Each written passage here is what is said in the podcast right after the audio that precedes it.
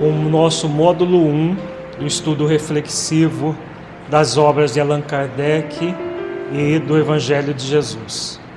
Estamos trabalhando nosso módulo 1, a presença amorosa de Deus em nossas vidas. Neste terceiro encontro, nós vamos trabalhar a essência do religare, a, a importante função que nós devemos buscar, que é nos religar a Deus. O objetivo desse encontro é refletir sobre o significado da religação com Deus a partir do desenvolvimento da religiosidade, resultante do amor a Deus de todo o coração, de toda a alma e de todo o entendimento. A, a religiosidade, diferente das religiões de um modo geral, que nem sempre as religiões trabalham em função da religiosidade do ser. Só é possível que as religiões trabalhem pela religiosidade quando fazem um esforço de cultuar Deus em espírito e verdade, como Jesus nos ensina. Por isso, infelizmente, a grande maioria das religiões tem um movimento apenas formal de culto, um culto puramente exterior, sem levar o seu profitente a esse encontro consigo mesmo, cultuando Deus em espírito e verdade. Para nós iniciarmos as nossas reflexões, nós vamos fazer uma avaliação de como está a nossa ligação com Deus. Então, busquemos fechar os olhos, busquemos respirar lento e profundamente, entrando em contato com a essência divina que cada um é. Buscando sentir Deus dentro de si. Como você o sente?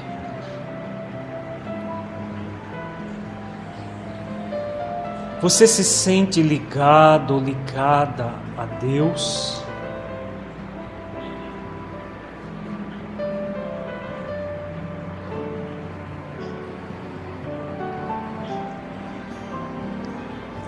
Em algum momento você tem dúvidas de sua existência e do seu amor por você?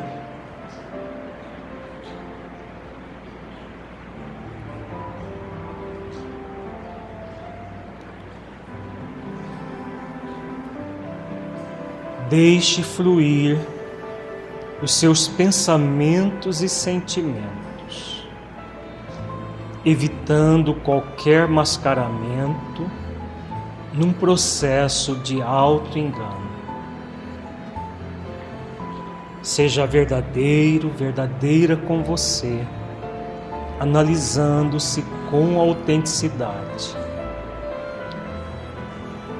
Caso você perceba alguma resistência, alguma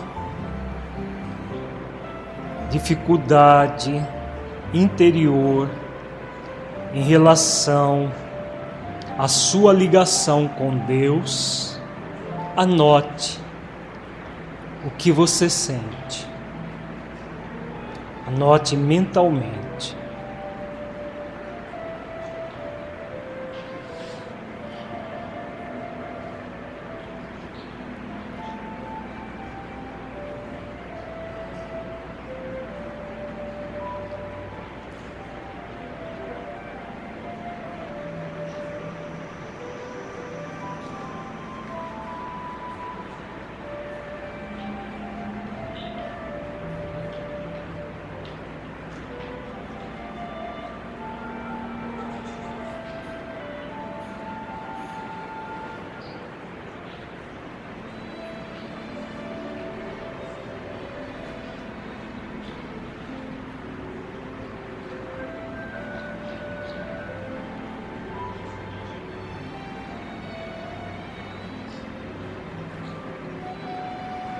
Lentamente vamos abrindo os olhos.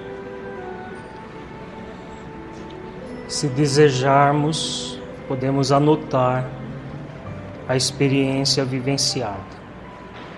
Séculos de dominação religiosa e deturpação do pensamento cristão, resultante do materialismo que se introduziu no cristianismo, corrompendo, produziram a aversão de muitas pessoas a Deus e a proposta de Jesus, gerando por consequência o desligamento de muitas criaturas do seu Criador.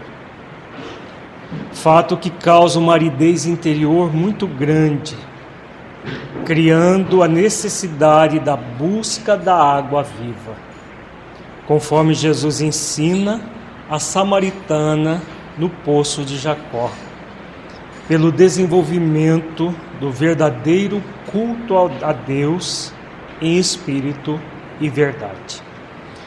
Nós vimos nos dois, dois primeiros encontros que a, esse movimento materialista não é natural no ser humano.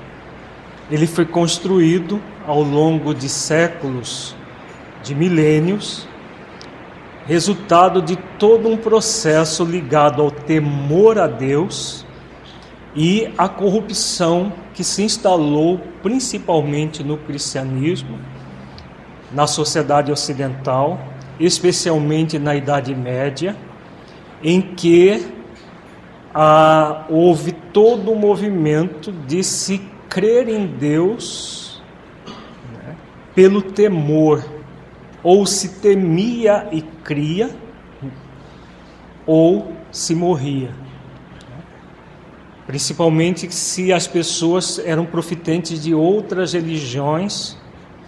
Isso aconteceu principalmente com judeus, na, na Idade Média, até próximo agora à Idade Contemporânea, e que eram forçados a abdicar da sua religião de origem para crer num Cristo caricato e num Deus caricato. Não apenas com judeus isso aconteceu, mas com muitas pessoas. Os médiums ostensivos foram perseguidos também, levados às fogueiras da Inquisição, às masmorras. Tudo isso foi criando no, no inconsciente coletivo da humanidade uma ojeriza a Deus uma revolta, uma repulsa a Deus e também a Jesus, pelo movimento introduzido no cristianismo desse é, dessa atitude ou crê ou morre. A maioria dos casos dos ateus contumazes foram pessoas que sofreram muito nas mãos dos religiosos, dos falsos religiosos, produzindo todo um estado de revolta contra Deus e contra Jesus. Porque eles não, quando passavam pela, pelos verdadeiros massacres que houve, eles não associavam que aquilo tudo não tinha nada a ver com Deus nem com Jesus. Eram homens que já estavam deturpando a ideia de Deus e de Jesus. Mas o que acontece? As pessoas fazem a referência a que, àqueles que estão imediatamente as perseguindo. E aí criou-se toda essa ojeriza, essa, essa repulsa a Deus e também a Jesus por causa de, de todos esses desmandos que aconteceram é, ao longo dos séculos. Então foram muitos e muitos séculos nesse processo. Muita gente perseguida, até recentemente nós tínhamos no século XX perseguições entre católicos e, e, e protestantes que se massacravam mutuamente, tudo em nome de Deus, em nome de Jesus. Né? Então, todos esses massacres, verdadeiros massacres individuais e coletivos, produzi, produziram essa, esse desligamento. As pessoas queriam distância de Deus, porque o Deus amor que Jesus ensinou foi praticamente colocado de lado para se cultuar o Deus temor, que era na verdade uma caricatura de Deus. Os próprios religiosos que faziam isso eram ateus e cínicos, porque faziam isso para usufruir das benesses materiais das pessoas que eram perseguidas e de outras situações mais. E aí, claro, criou-se, principalmente na sociedade ocidental, algo que é artificial, porque a crença em Deus é natural no ser humano. Mas ao longo do tempo, o ser humano foi se desligando de Deus. Então hoje nós somos convidados a nos religar. Jesus veio no seio de um povo que também temia-se Deus e não amava-se a Deus. E nos ensinou o movimento de religação, dessa ligação com Deus em espírito e verdade. Essa, essa passagem do encontro de Jesus com a samaritana que está em, no, no capítulo 4 do Evangelho de João, ela retrata é, esse encontro terapêutico, retrata bem essa, esse convite de Jesus à religação. Nós vamos estudar só alguns versículos. Quem tiver curiosidade de conhecer todo o, o material, todo, todo esse encontro terapêutico, nós temos em duas obras no seminário sobre é, a Fora da Caridade Nossa Salvação e no livro correspondente, e também no, no curso sobre é, atendimento espiritual, atendimento fraterno e a recepção fraterna, nós estudamos esse encontro terapêutico na íntegra. Aqui nós vamos nos ater a alguns versículos desse encontro atinentes à questão do qual é a proposta de Jesus. Em João 4:10, Jesus respondeu e disse-lhe: Se tu conheceras o dom de Deus, e quem é que te diz: Dá-me de beber, tu lhe pedirias e ele te daria água viva. Aqui Jesus fala de duas questões importantes: o dom de Deus e a água viva. Então, o dom de Deus, o que é esse dom de Deus, gente? Qual é o dom maior de Deus em nossas vidas? O amor de Deus que está onde? Está íncito em nós mesmos. Deus nos criou simples e ignorantes e nós temos uma missão que é de evoluir até chegar à pura e eterna felicidade. Então, esse é o grande dom de Deus. Ele nos criou por amor e para o amor, para que nós cheguemos à pura e eterna felicidade por de, é, é, de que forma que nós vamos usufruir do dom de Deus, do próprio amor, né? E além do amor, uma outra virtude. Que virtude é essa? Que Jesus simboliza como uma água viva. O que é a água viva? Ó, além do amor, ela é o amor, né? É o alto amor. Mas além do alto amor, o que é a água viva? Porque Jesus diz aqui: se tu conheceras o dom de Deus e quem é que te diz, dá-me de beber, tu lhe pedirias e ele te daria água viva. Ele está falando dele, né? E o que é a água viva que ele veio nos dar? Vamos um pouco adiante, nós vamos entender melhor. Qualquer que beber dessa água tornará a ter sede, mas aquele que beber da água que eu lhe der, nunca terá sede, porque a água que eu lhe der se fará nele uma fonte de água a jorrar para a vida eterna. Então, uma da, das virtudes nós já vimos, que é o amor, que seria água viva. Qual outra virtude que é uma fonte a jorrar para a vida eterna dentro de nós? É uma virtude muito profunda em nós, que ela é construída a partir de várias virtudes e várias condições. Vocês estão colocando as condições que essa virtude é construída. Ela é como se fosse um, uma, um tecido muito delicado sendo tecido. Raciocinemos, reflitamos.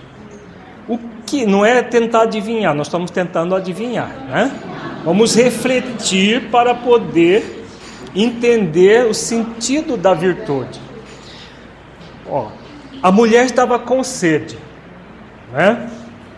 Aí Jesus fala que aquele que toma da água do poço tornará a ter sede, mas aquele que beber da água que eu lhe der nunca terá sede, porque a água que eu lhe der se fará nele uma fonte de água a jorrar para a vida eterna. Jesus, o que é para nós, gente? caminho, a verdade e a vida. O nosso modelo e guia, não é? Então vamos raciocinar, para não tentar adivinhar, mas raciocinar refletindo a questão. Se ele é o caminho, a verdade e a vida, o nosso modelo e guia, ele estava falando dele ou de algo que ele veio ensinar? Algo que ele veio ensinar, porque senão seria um texto fanista, né? Eu sou, eu então, algo que ele veio ensinar. Se é algo que ele veio ensinar, o que que ele vem ensinar para nós? Nós já vimos que um sentimento nós já trabalhamos ele no, no, no nosso encontro passado, o amor. Qual o outro sentimento que é praticamente filho do amor, que faz com que a água jorre para a vida eterna. O dom de Deus, o dom de Deus está dentro de nós, não é?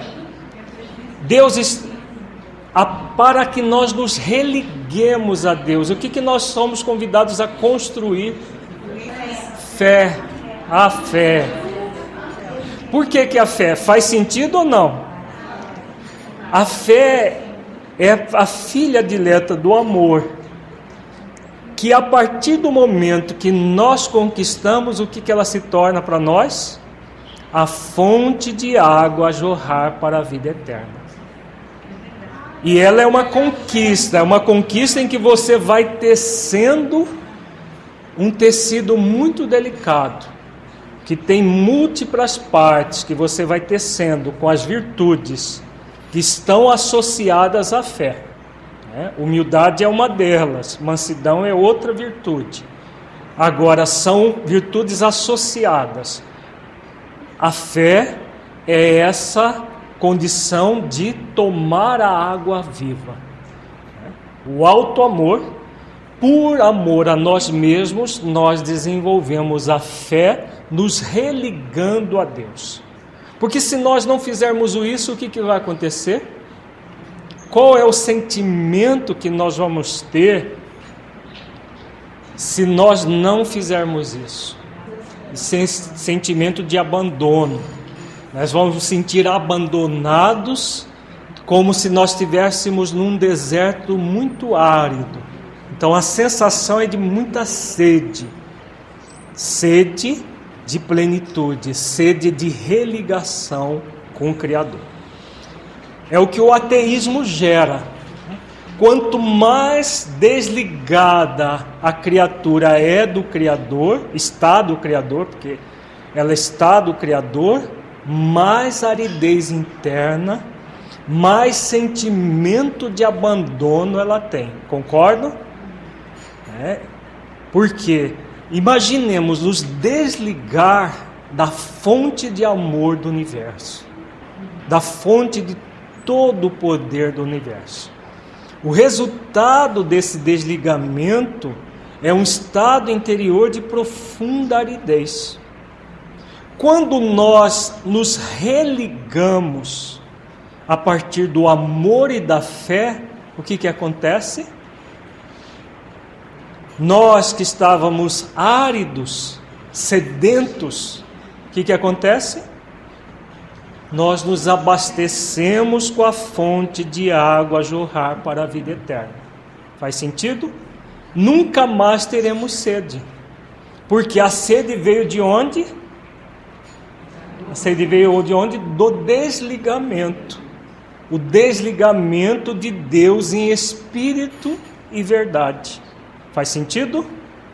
Então, esse desligamento de Deus em espírito e verdade gera uma profunda sede para o espírito. Então, continuemos aqui com Jesus no Evangelho. Ele diz: Mulher, creme que a hora vem em que nem neste monte, nem em Jerusalém adorareis o Pai. Porque ela fala para ele, pergunta se era no monte, que é ali na Samaria, ou no templo de Jerusalém que se deveria adorar a Deus. Aí ele fala que nem no monte, nem em Jerusalém adorareis o Pai. Mas a hora vem e agora é em que os verdadeiros adoradores adorarão o Pai em espírito e em verdade, porque o Pai procura tais que assim o adorem. Então, de que Jesus está falando aqui, gente? É possível adorar o Pai em espírito e em verdade, o temendo? Não. Então nós já vimos a questão do temor, né, que foi inculcado na nossa mente ao longo de milhares de anos. Isso nos desliga de Deus ou nos liga de uma forma superficial a partir do culto externo. Quando nós buscamos o culto externo, é uma ligação de, de fato? Ou é um processo de obrigação, porque senão vai ter, vão existir outros problemas piores. Então eu faço o culto puramente externo. Né? Era a prática corrente entre os judeus, entre os samaritanos, e que existe até hoje. Se eu temo a Deus, eu vou cumprir com as obrigações religiosas para me livrar da ira de Deus. E aí eu pratico aquelas os preceitos da religião que eu estou afeito. É o que Jesus vem e diz que não é dessa forma. É necessário adorar o Pai em espírito e em verdade, porque o Pai procura tais que assim o adorem.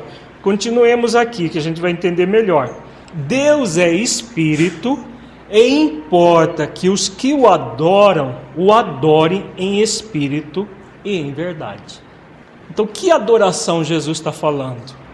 No primeiro encontro, nós vimos que no livro de Gênesis está dito que Deus criou o homem à sua imagem e semelhança.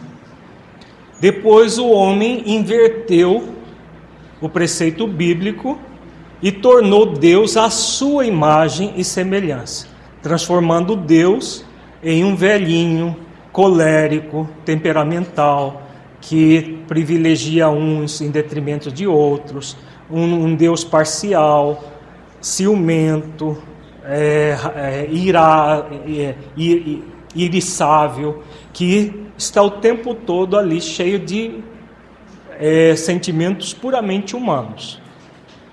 Mas Deus não deixa, não deixa de ser aquilo que Ele é, porque nós temos uma visão deturpada.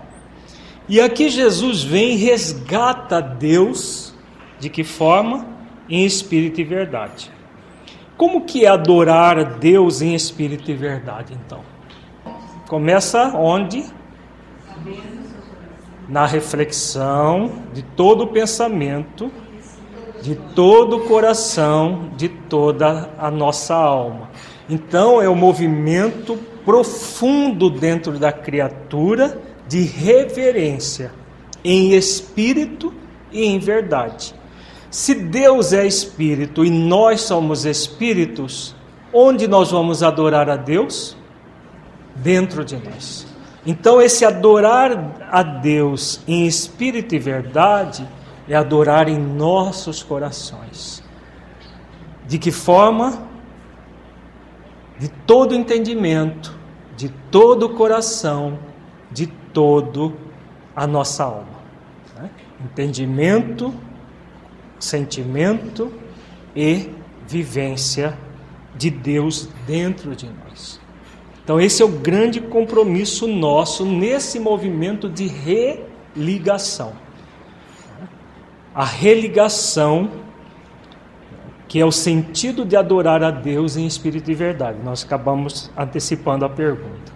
Então, vejamos para adorar Deus em espírito e verdade, como recomenda Jesus, nos religando a Ele, é necessário desenvolver em nós as três dimensões que o Mestre nos recomenda para amar a Deus.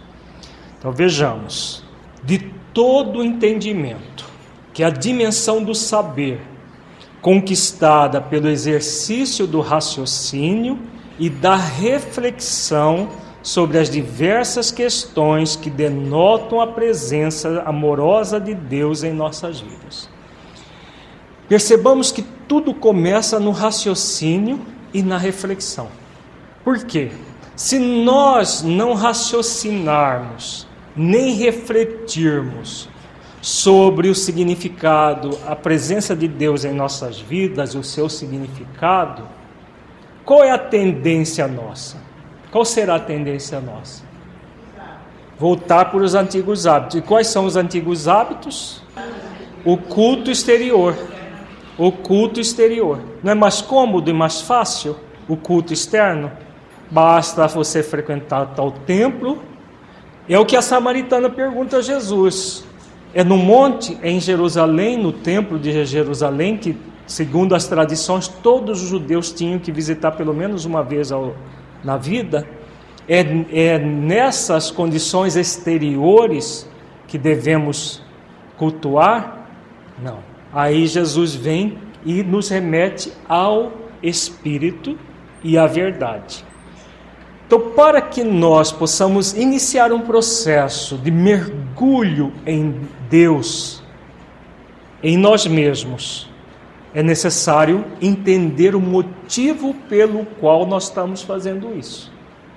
Senão, nós vamos entrar no movimento tradicional. Ah, mas na minha família nós sempre tivemos essa religião. E eu fico naquela religião, mesmo que não me satisfaça, para poder manter a tradição da família. Ah, mas porque eu não concebo. É, Deus de outra forma se não tiver uma imagem, alguma coisa externa para cultuar. São processos ligados ao que? A quê? Qual é a característica do espírito que é retratada nesse nesse tipo de fala, de pensamento? Hã? Infantil, infantilidade, imaturidade espiritual. Quando Jesus vem, que fala que a hora é a hora de, de cultuar Deus em espírito e verdade, se a hora que ele falou com a samaritana era esse momento, imagina hoje, dois mil anos depois. Né? Já não é tempo de nós nos desligarmos dos cultos externos para nos ligarmos profundamente ao culto interno a Deus já passou da hora. Se a hora era aquela, e a humanidade dois mil anos deturpou, só durante 300 anos que nós tivemos a mensagem de Jesus pura e cristalina, como ele nos legou. Durante é, 1.700 anos, houve toda uma deturpação. Então, esse de todo entendimento é necessário todo um raciocínio, todo um exercício de reflexão do sentido de Deus na nossa vida, porque senão nós volta e meia nós estamos voltando aos dogmas de origem, mesmo nós espíritas. Porque fala, falar que o, nós espíritas já superamos isso é por ilusão. Quantas pessoas frequentam seus centros espíritas por obrigação? Porque senão o obsessor vai pegar, porque senão vai, vai ter problemas depois que desencarnar, não vai para nosso lar, ou outras coronas parecidas, porque isso, porque aquilo. É o mesmo processo das obrigações de outras religiões. A gente só disfarça um pouco melhor do que os outros. Né? Mas é um processo falseado em si mesmo, se não for reflexionado em nós. Então, por isso, essa, nós estamos frisando essa questão do, do raciocínio e da reflexão, que é a base do processo, de todo entendimento. Continuemos. De todo o coração, é a dimensão do sentir, conquistada pelo exercício para sentir na própria intimidade a veracidade do que se sabe, pelo raciocínio e reflexão, de modo a sentirmos no coração a solicitude amorosa de Deus em nossas vidas. Com base naquilo que nós raciocinamos e reflexionamos, somos convidados a trazer o que refletimos e que reflexionamos para dentro das nossas vidas, para sentirmos no coração a solicitude divina, sentirmos a providência divina em nossas vidas. Então, esse de todo o coração é resultado da reflexão. Se não houver o raciocínio e a reflexão, nós não vamos sentir de fato. Porque sentir de maneira piegas, ah, eu amo a Deus. Mas por que, que você ama? Ah, porque amo, porque minha mãe me explicou que desde criancinha a gente precisava amar a Deus. É algo, é uma fala de um espírito maduro? Não. É uma fala pueril que a pessoa entra num processo piegas de é, de uma crença bem superficial. Quando nós reflexionamos, sentimos Deus em nós, aí todo o movimento interior vai acontecendo. De toda a alma, dimensão do vivenciar, conquistada pelos exercícios diários na própria vida, do que se sabe e sente, de modo a se desenvolver gradativamente, de, uma, de forma relativa, os atributos divinos em nós mesmos, objetivo primordial de nossas vidas. Então vejamos, uma vez que gente, nós reflexionamos, sentimos Deus em nós, no coração, é necessário levar tudo isso que nós sabemos e sentimos para o nosso dia a dia, para a prática de toda a alma. A alma vive onde? A alma é o espírito encarnado o espírito encarnado vive onde? Em todas as situações, em todas as circunstâncias que o espírito encarnado convive. É só na igreja? É só no templo? É só no centro espírita? É só na hora que a gente faz oração que nós vamos amar a Deus de toda a alma? É? Não. Em todos os momentos das nossas vidas. Então é, é trazer Deus o tempo todo. Aí muita gente pode objetar, mas isso é muito carola. Não tem gente que fala isso? Mas você vai virar uma beata, uma bea, um beato que não sai da igreja.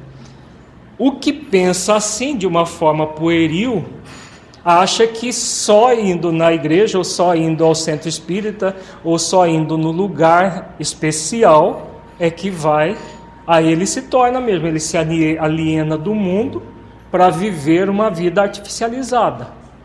Quando Jesus fala de toda a alma, o que, que ele está propondo? Que nós levemos Deus em nós, em todos os atos da nossa vida. Por que, que o amor a Deus e ao próximo como a si mesmo é a mesma coisa? Tem a ver com isso que nós acabamos de falar, gente. Onde é que nós vamos realizar esse amor divino? Em nós mesmos e no próximo como a nós mesmos. Né? Então é sentindo isso em nós, não é sabendo disso. Há uma diferença? Sabendo disso, a gente fica ali, né? De Jesus falou que nós devemos fazer aos outros aquilo que deveríamos fazer a nós. Que nós devemos amar aos próximos como a nós mesmos. Isso está na dimensão do saber. Sentir para poder vivenciar é diferente? reflexionando o tempo todo sobre isso na nossa vida. Só reflexionando o tempo todo, o preceito deixa de ser uma verdade fora para se tornar o quê? Uma verdade dentro de nós. É necessário sentir a resposta. Então, de todo entendimento, de todo sentimento e de toda vivência no dia a dia. Então, tempo todo trazendo isso na nossa vida diária. Então, essa que isso que significa uma, é, o, o adorar a Deus em espírito e em verdade. Faz sentido, gente? Porque é um processo verdadeiro de vida e não artificializado de vida. Né?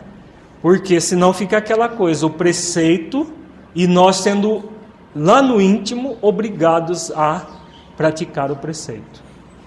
A diferença quando a gente se obriga por uma ansiedade de consciência em relação a você sentir que aquilo é o melhor para você por autoconsciência.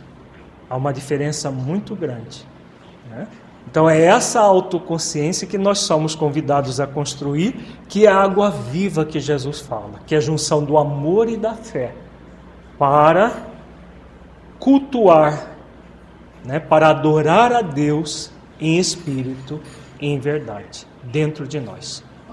Quando nós é, entendemos que estamos desenvolvendo as leis divinas, nós estaremos a, desenvolvendo os atributos uma coisa está de, em, ela é, existe em decorrência da outra, mas o desenvolver os atributos que nós vamos ver a partir do nosso sétimo encontro é, uma, é um ato da vontade do Espírito, que nessa vontade de cumprir a missão que está que lhe está destinada, vamos lembrar da missão que nós trabalhamos no nosso encontro passado. Qual é a nossa grande missão? Evoluir de que forma? É evoluir, mas de que forma? Conhecendo a verdade para quê? Para nos aproximarmos de Deus, pelo conhecimento da verdade. A partir das leis, do cumprimento, do amor e do cumprimento das leis, nós vamos nos aproximar de Deus. E o que, que é aproximar de Deus? desenvolver de, gradativamente, de forma relativa, os atributos divinos em nós mesmos. Isso que é se aproximar de Deus, não é? Nos tornarmos uno com Deus, até chegar num ponto de dizer, como Jesus diz, eu e o Pai somos um. Há uma identidade do, da criatura relativamente ao Criador que é absoluto.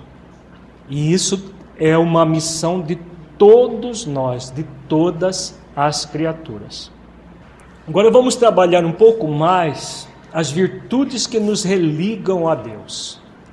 Nós já vimos que o amor é uma das virtudes. Né? O amor ele está presente em tudo, em todas a, o processo, porque amar a Deus é o processo da religação e não temer a Deus que nos desliga dele.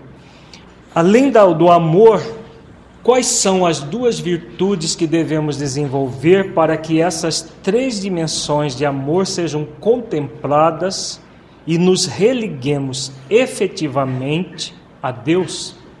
A humildade. Exatamente. A fé e a humildade são as duas virtudes que nos religam a Deus. Se a fé e a humildade são as duas virtudes que nos religam, quais são os dois sentimentos egóicos que nos desligam? Além do desamor, o orgulho e a dúvida. Né? Que é a ausência de fé? Dúvida. A dúvida existencial em Deus, né? que gera a desconfiança em Deus, que nos desliga, nos distancia de Deus. Né? Então vamos aqui às virtudes, porque o nosso objetivo do, do estudo reflexivo é desenvolver as virtudes que nos religam a Deus. Nós temos a fé. Como que a fé é construída? Ela é construída a partir da confiança em si mesmo, da confiança na vida e da própria confiança em Deus. Vai gerar o que se chama de fé convicta. Confiança em si mesmo. Quem nós somos? Espíritos imortais. O que a resposta da questão 115 nos fala, gente? Tem a ver com. A confiança em si mesmo está lá exarada na resposta da questão 115. Vamos lembrar, Kardec pergunta se Deus criou os espíritos bons e os, os espíritos maus. Os benfeitores desses responderam que que não, que Deus criou os espíritos simples e ignorantes e a cada um foi dada uma missão, que é de conhecer a verdade para aproximá-los de si. Uns aceitam submisso a meta que lhes foi assinada, outros só a suportam murmurando. Aqueles que aceitam submisso vão chegar mais rápido à pura e eterna felicidade. Os que murmuram vão permanecer distanciados até que parem de murmurar.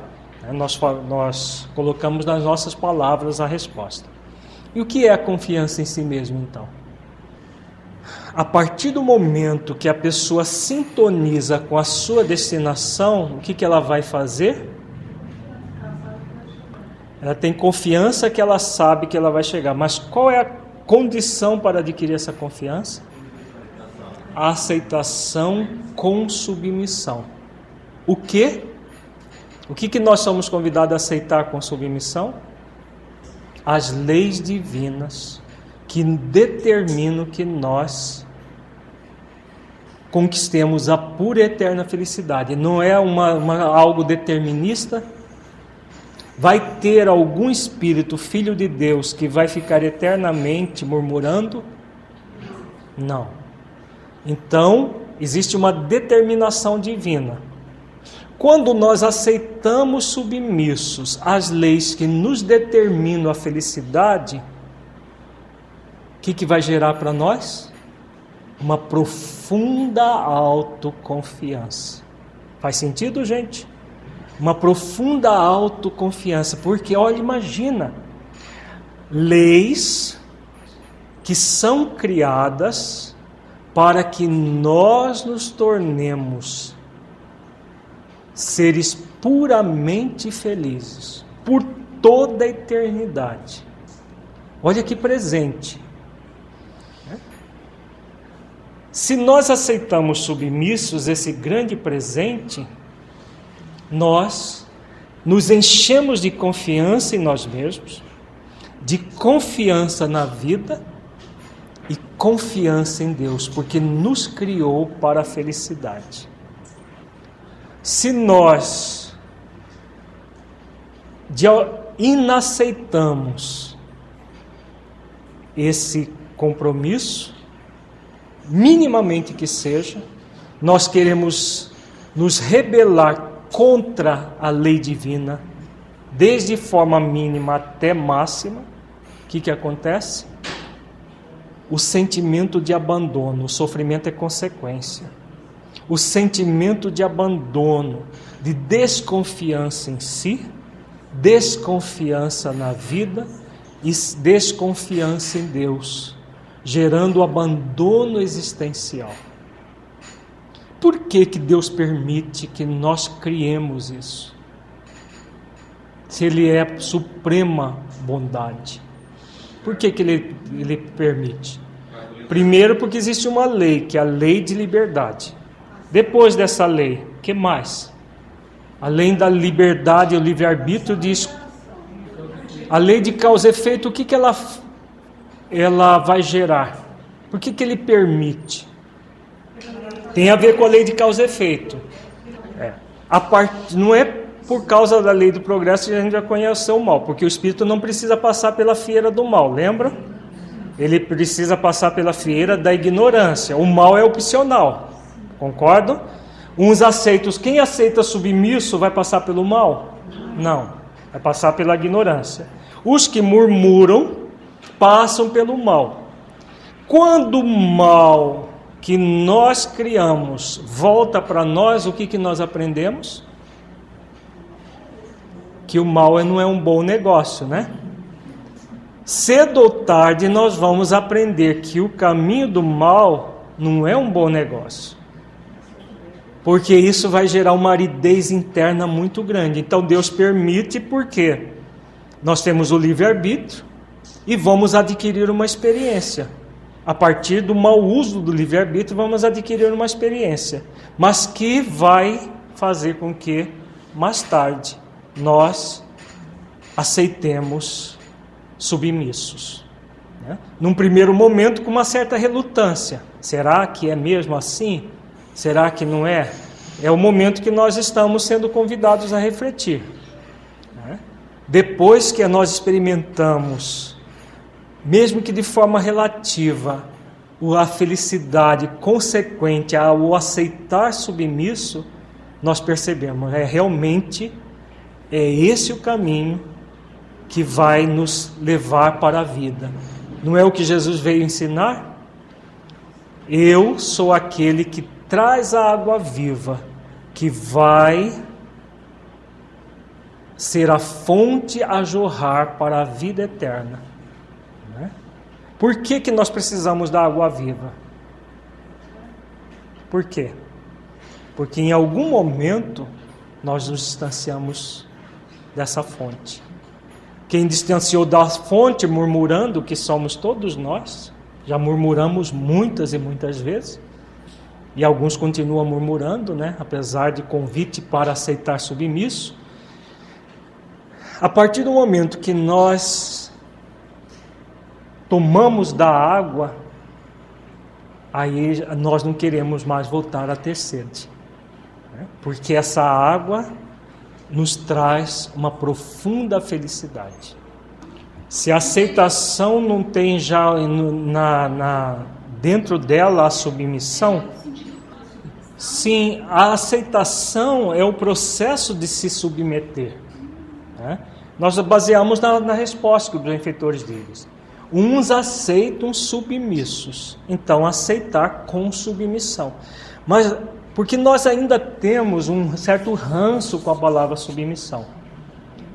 Por quê? O que, que é submissão, atavicamente falando? Quando nós éramos obrigados a crer ou morrer, nós submetíamos? Submetíamos ou não? Se não submetesse, ia para a fogueira. Né? Ou era torturado até arrancar todos os dentes, as unhas e tudo mais. Nós nos submetíamos muitas vezes. Com aceitação? Não. Não havia uma aceitação. Ao contrário, havia uma revolta muito profunda. E aí, uma revolta que era transferida para Deus. Era uma revolta transferida para Jesus. A proposta de Deus é aceitar submisso, mas aceitar submisso não como algo negativo, muito pelo contrário. É submeter às leis divinas que vão nos gerar a pura e eterna felicidade. Então é submeter a aceitar um presente de Deus para nós, que é a pura e eterna felicidade. É o caso de, é bem lembrado, o caso de Joana de Cusa, que aceitou submissa o martírio para não é, não negar Jesus, enquanto que o filho dela pedia para ela para renegar Jesus para salvar a vida deles. Né? Então, o, o, a aceitação submissa é um processo da escolha do espírito autoconsciente, né? em que ele aceita porque é o melhor para ele e se submete a quê? As leis divinas que já existe na sua consciência, mas que até aquele momento ele rejeitava. Então é um ato de liberdade com com o quê? Com responsabilidade. Porque a lei de liberdade, ela está intimamente ligada à lei de responsabilidade. Quando nós usamos a liberdade com irresponsabilidade, o que, que nós fazemos? Nós criamos o murmúrio, nós criamos a revolta contra as leis divinas e nos afastamos de Deus. No Evangelho, no capítulo 19, itens 3 e 4, esse é um texto de Kardec, ele diz: Entende-se como fé a confiança que se tem na realização de uma coisa a certeza de atingir determinado fim. Ela dá uma espécie de lucidez que permite se veja em pensamento a meta que se quer alcançar e os meios de chegar lá, de sorte que aquele que a possui caminha, por assim dizer, com absoluta segurança num como no outro caso, pode ela dar lugar a que se executem grandes coisas. Então vejamos aqui os elementos que Kardec coloca. Então a fé é a confiança. Então nós acabamos de, de fazer um exercício reflexivo de como que a confiança é construída a partir das leis divinas presente na nossa consciência que nós aceitamos submissos e aí nos preenchemos dessa força e confiamos que nós podemos seguir as leis divinas até o fim. Por que, que isso acontece? Como ele diz aqui, existe uma certeza de atingir determinado fim. Qual é o grande fim que nós somos convidados a alcançar? A nossa perfeição espiritual que vai gerar a pura e eterna felicidade. Quando nós sentimos a felicidade relativa, nós já vamos sentir o gosto, o prazer que isso gera. E aí o que ele fala? Isso dá uma espécie de lucidez que permite se veja em pensamento a meta que se quer alcançar e os meios de chegar lá. Então, quando nós sintonizamos com esse, é, esse, esse algo maior, vai ter senões, gente? Vai ter obstáculos intransponíveis? Não vai ter nenhum senão, não vai ter nenhum obstáculo intransponível, porque a pessoa se, é, ela permite-se ver em pensamento a meta que se quer alcançar e os meios de chegar lá. Por quê? Porque ela, ela tem essa lucidez, ela sabe o que quer. Então, isso é a essência da autoconfiança. Ao mesmo tempo, a confiança na vida, porque a vida só vai nos favorecer recursos para chegar lá. E a providência divina, que nós vamos ver é, mais para frente, oferece todos os recursos para nós chegarmos lá.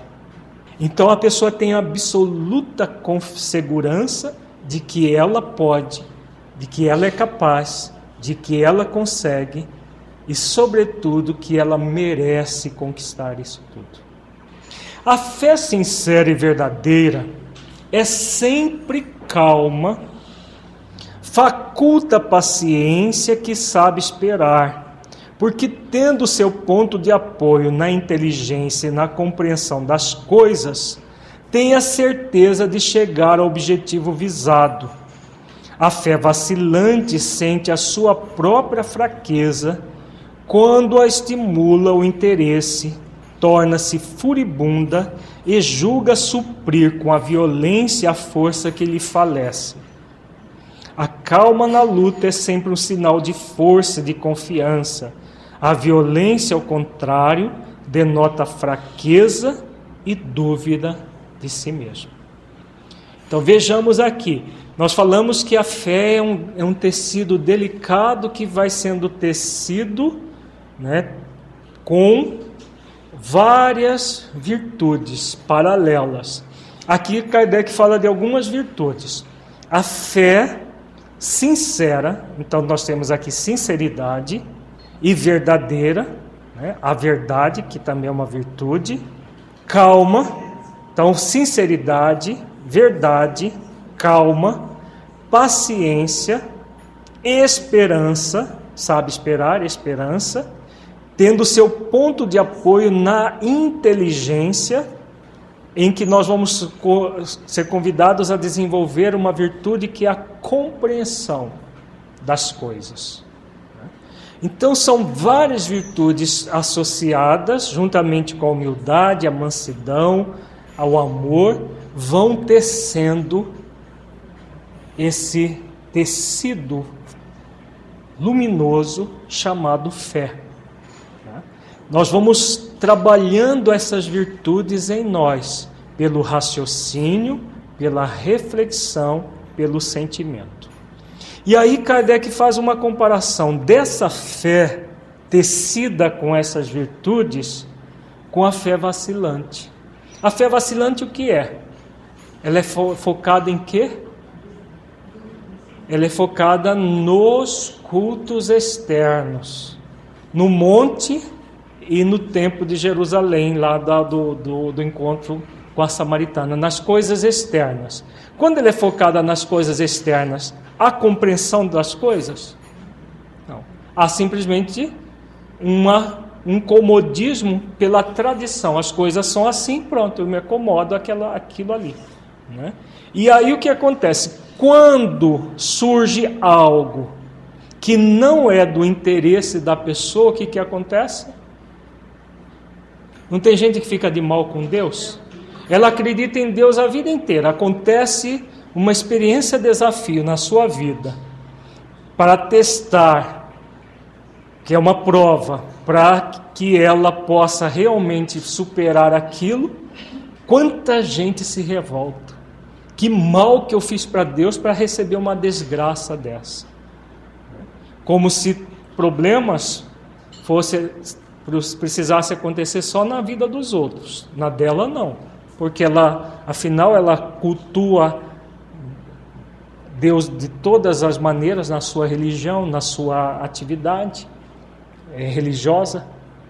Não existem pessoas assim que durante, diante de uma, uma, uma provação a pessoa torna-se furibunda e julga suprir com a violência a força que lhe falece. Aí ela fica de mal com Deus, é, renega Deus, faz uma série de coisas puramente infantis. Murmura, murmura, murmura, murmura, até que se resolva por aceitar submisso às leis divinas presentes na nossa consciência. Esse movimento gera uma dúvida muito grande. Né? A pessoa tem dúvida de si mesma, que ela pode, que ela tem condições de superar, porque ela ficava focada numa crença superficializada, não se aprofunda nas causas da vida. E isso não acontece só com pessoas que estão lá fora, com muitos de nós no movimento espírita isso acontece. Na hora dos testemunhos, a pessoa treme nas bases, porque não se aprofundou nas causas reais da vida. Não chegou nesse nível da compreensão que Kardec coloca aqui. Vamos prosseguir um pouco mais, que ele fala uma questões importantes aqui. Cumpre não confundir a fé com a presunção. A verdadeira fé se conjuga à humildade. Então são as duas grandes virtudes, que estão uma ligadas à outra. Aquele que a possui deposita mais confiança em Deus do que em si próprio, por saber que é simplesmente instrumento da vontade divina, nada pode sem Deus. Então a pessoa que se ufana, a pessoa presunçosa, é uma falsa fé.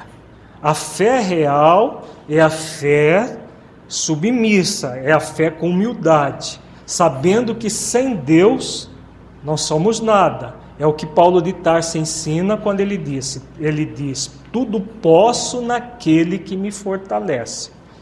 Então ele tudo pode. Sim, porque ele faz todos os esforços que ele pode fazer. Mas com humildade, sabendo que aquilo que ele não puder, ele será fortalecido por Deus para que ele possa fazer. Então acontece todo um trabalho interior de realmente da pessoa se sentir confiante em Deus confiante em si mesmo e confiante na vida. A fé necessita de uma base, base que é a inteligência perfeita daquilo em que se deve crer. E para crer não basta ver, é preciso, sobretudo, compreender. A fé raciocinada, por se apoiar nos fatos e na lógica, nenhuma obscuridade deixa. A criatura então crê, porque tem certeza. E ninguém tem certeza senão porque compreendeu. Eis porque não se dobra. Fé inabalável só o é a que pode encarar de frente a razão em todas as épocas da humanidade. Então vejamos aqui mais linhas para o tecido da fé. Kardec fala: inteligência perfeita daquilo que se deve crer. O que é essa inteligência perfeita? Tem a ver com o perfeccionismo? A inteligência perfeita não tem nada a ver com perfeccionismo. A inteligência perfeita é entender os mecanismos da vida para poder compreender. Então, a compreensão é essa virtude intimamente associada ao raciocínio e à reflexão. Quando nós raciocinamos e refletimos sobre algo e vemos os mecanismos que estão por trás daquilo, nós vamos compreender, fazendo uma inteligência perfeita daquilo que se deve crer. Então, nós criamos essa fé raciocinada que apoia nos fatos, na lógica e não deixa nenhuma obscuridade. Então a criatura tem certeza absoluta, já não é uma crença pura e simples. O que, que ela passa a ser? Ela entra no processo de convicção. Qual é a diferença de crer e ter convicção?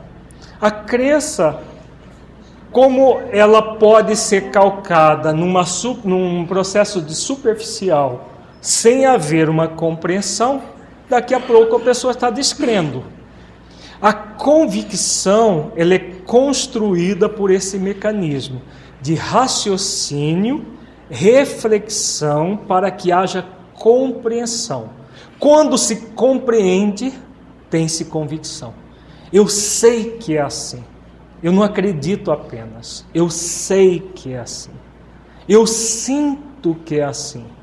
E eu passo a vivenciar porque é assim. Né? Olha como é diferente, né? Ah, eu acredito. Tá, e aí? Mas na hora, enquanto está tudo bem, a pessoa acredita. Na hora que surge algum fator que a convida a utilizar aquilo que ela acredita, ela treme nas bases, porque não é uma fé convicta. Então, a fé convicta é essa que Kardec coloca aqui. Ela é inabalável. porque pode encarar de frente a razão em todas as épocas da humanidade.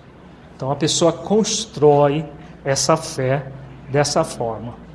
No Evangelho, capítulo 7, item 2, também texto de Kardec, ele diz: Em todas as circunstâncias, Jesus põe a humildade na categoria das virtudes que aproximam de Deus e o orgulho entre os vícios que dele afastam a criatura.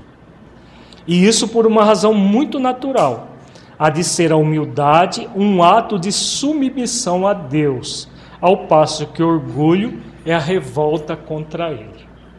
Então vejamos aqui mais linhas do tecido da fé.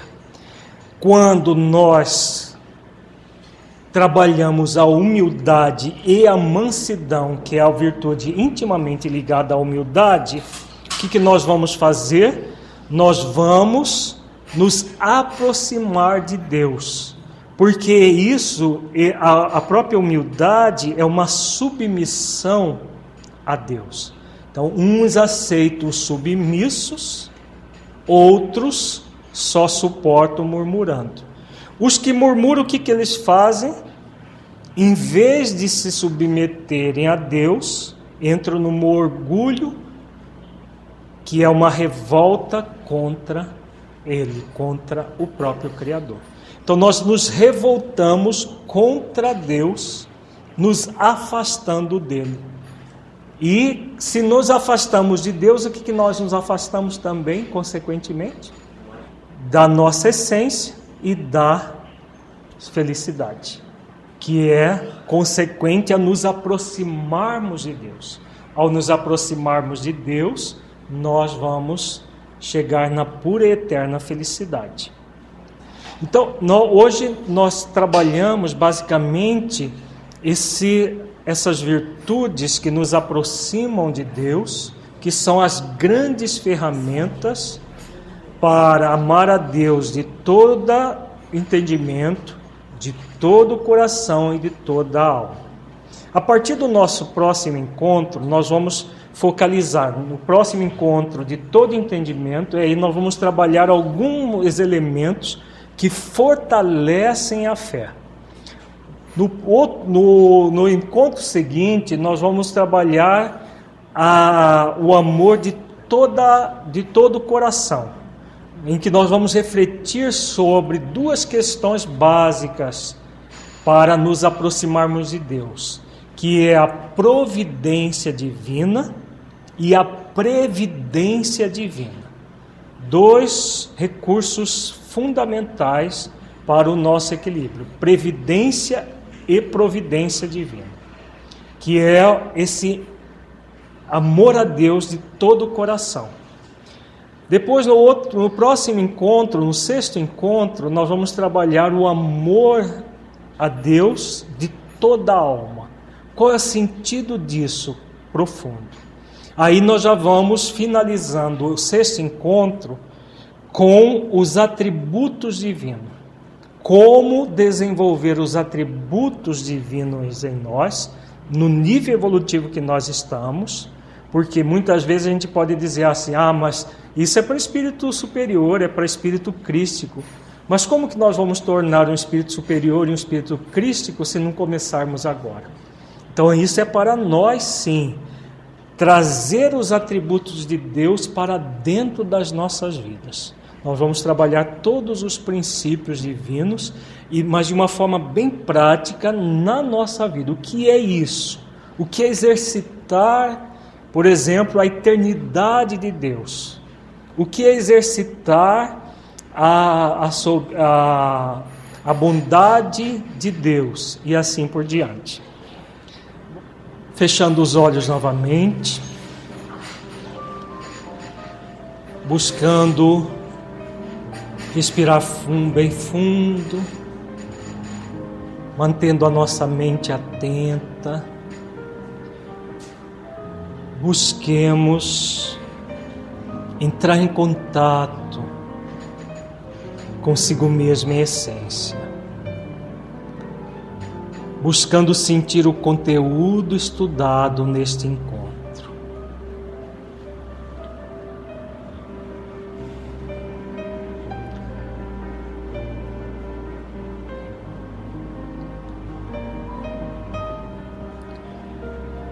Você entendeu do conteúdo que se aplique à sua vida? É um conteúdo aplicável?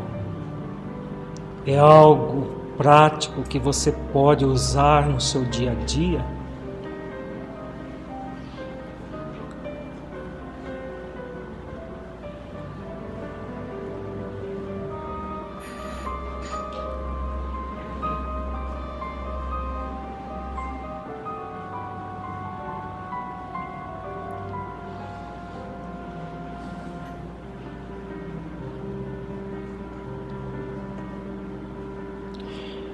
Conteúdo estudado mudou de alguma forma a sua ligação com Deus?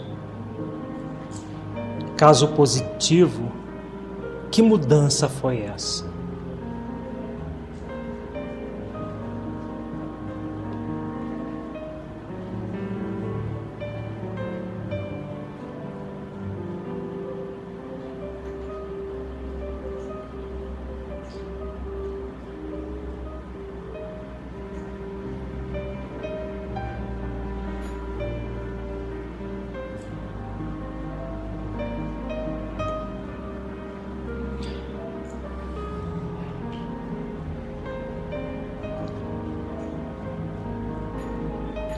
Neste encontro, focalizamos as virtudes que nos religam a Deus, a fé e a humildade.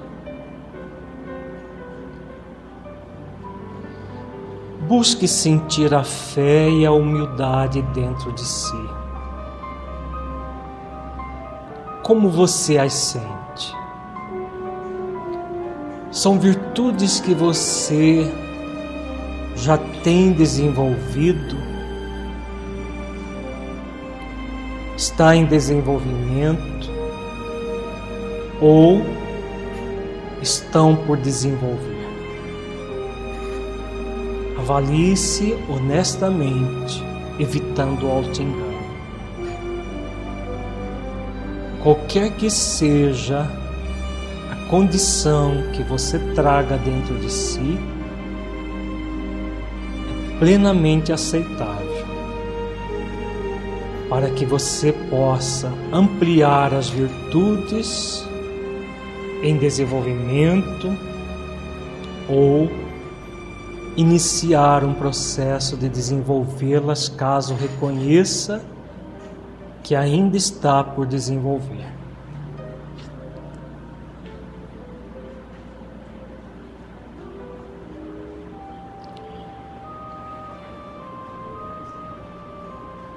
Você tem desenvolvido a fé convicta? Qual o seu nível de confiança em si mesmo, na vida e em Deus?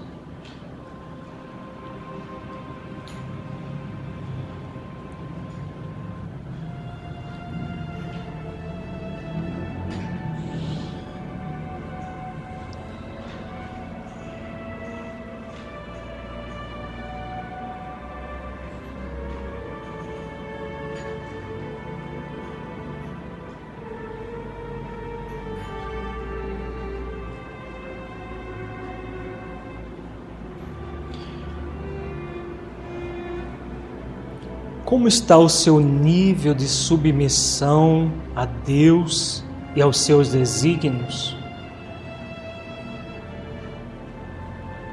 Você os recebe fazendo exercícios de humildade ou revolta-se com orgulho? Como é para você submeter-se as leis divinas presentes na sua própria consciência.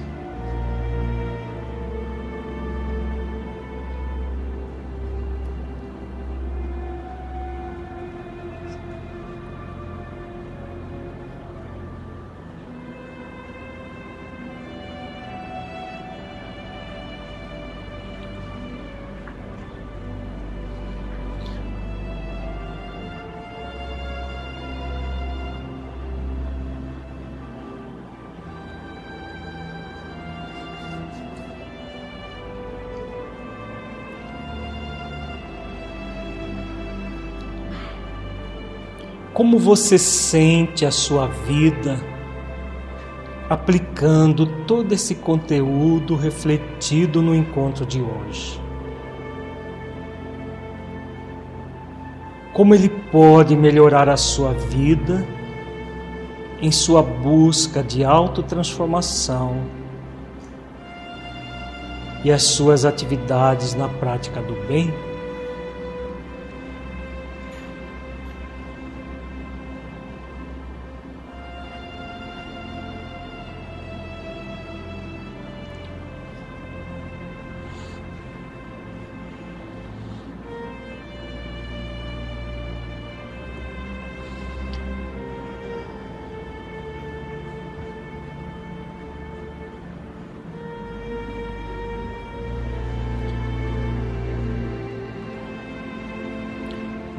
Lentamente vamos abrindo os olhos, voltando ao estado de vigília. Se desejarmos, podemos anotar as várias respostas para a nossa recordação posterior.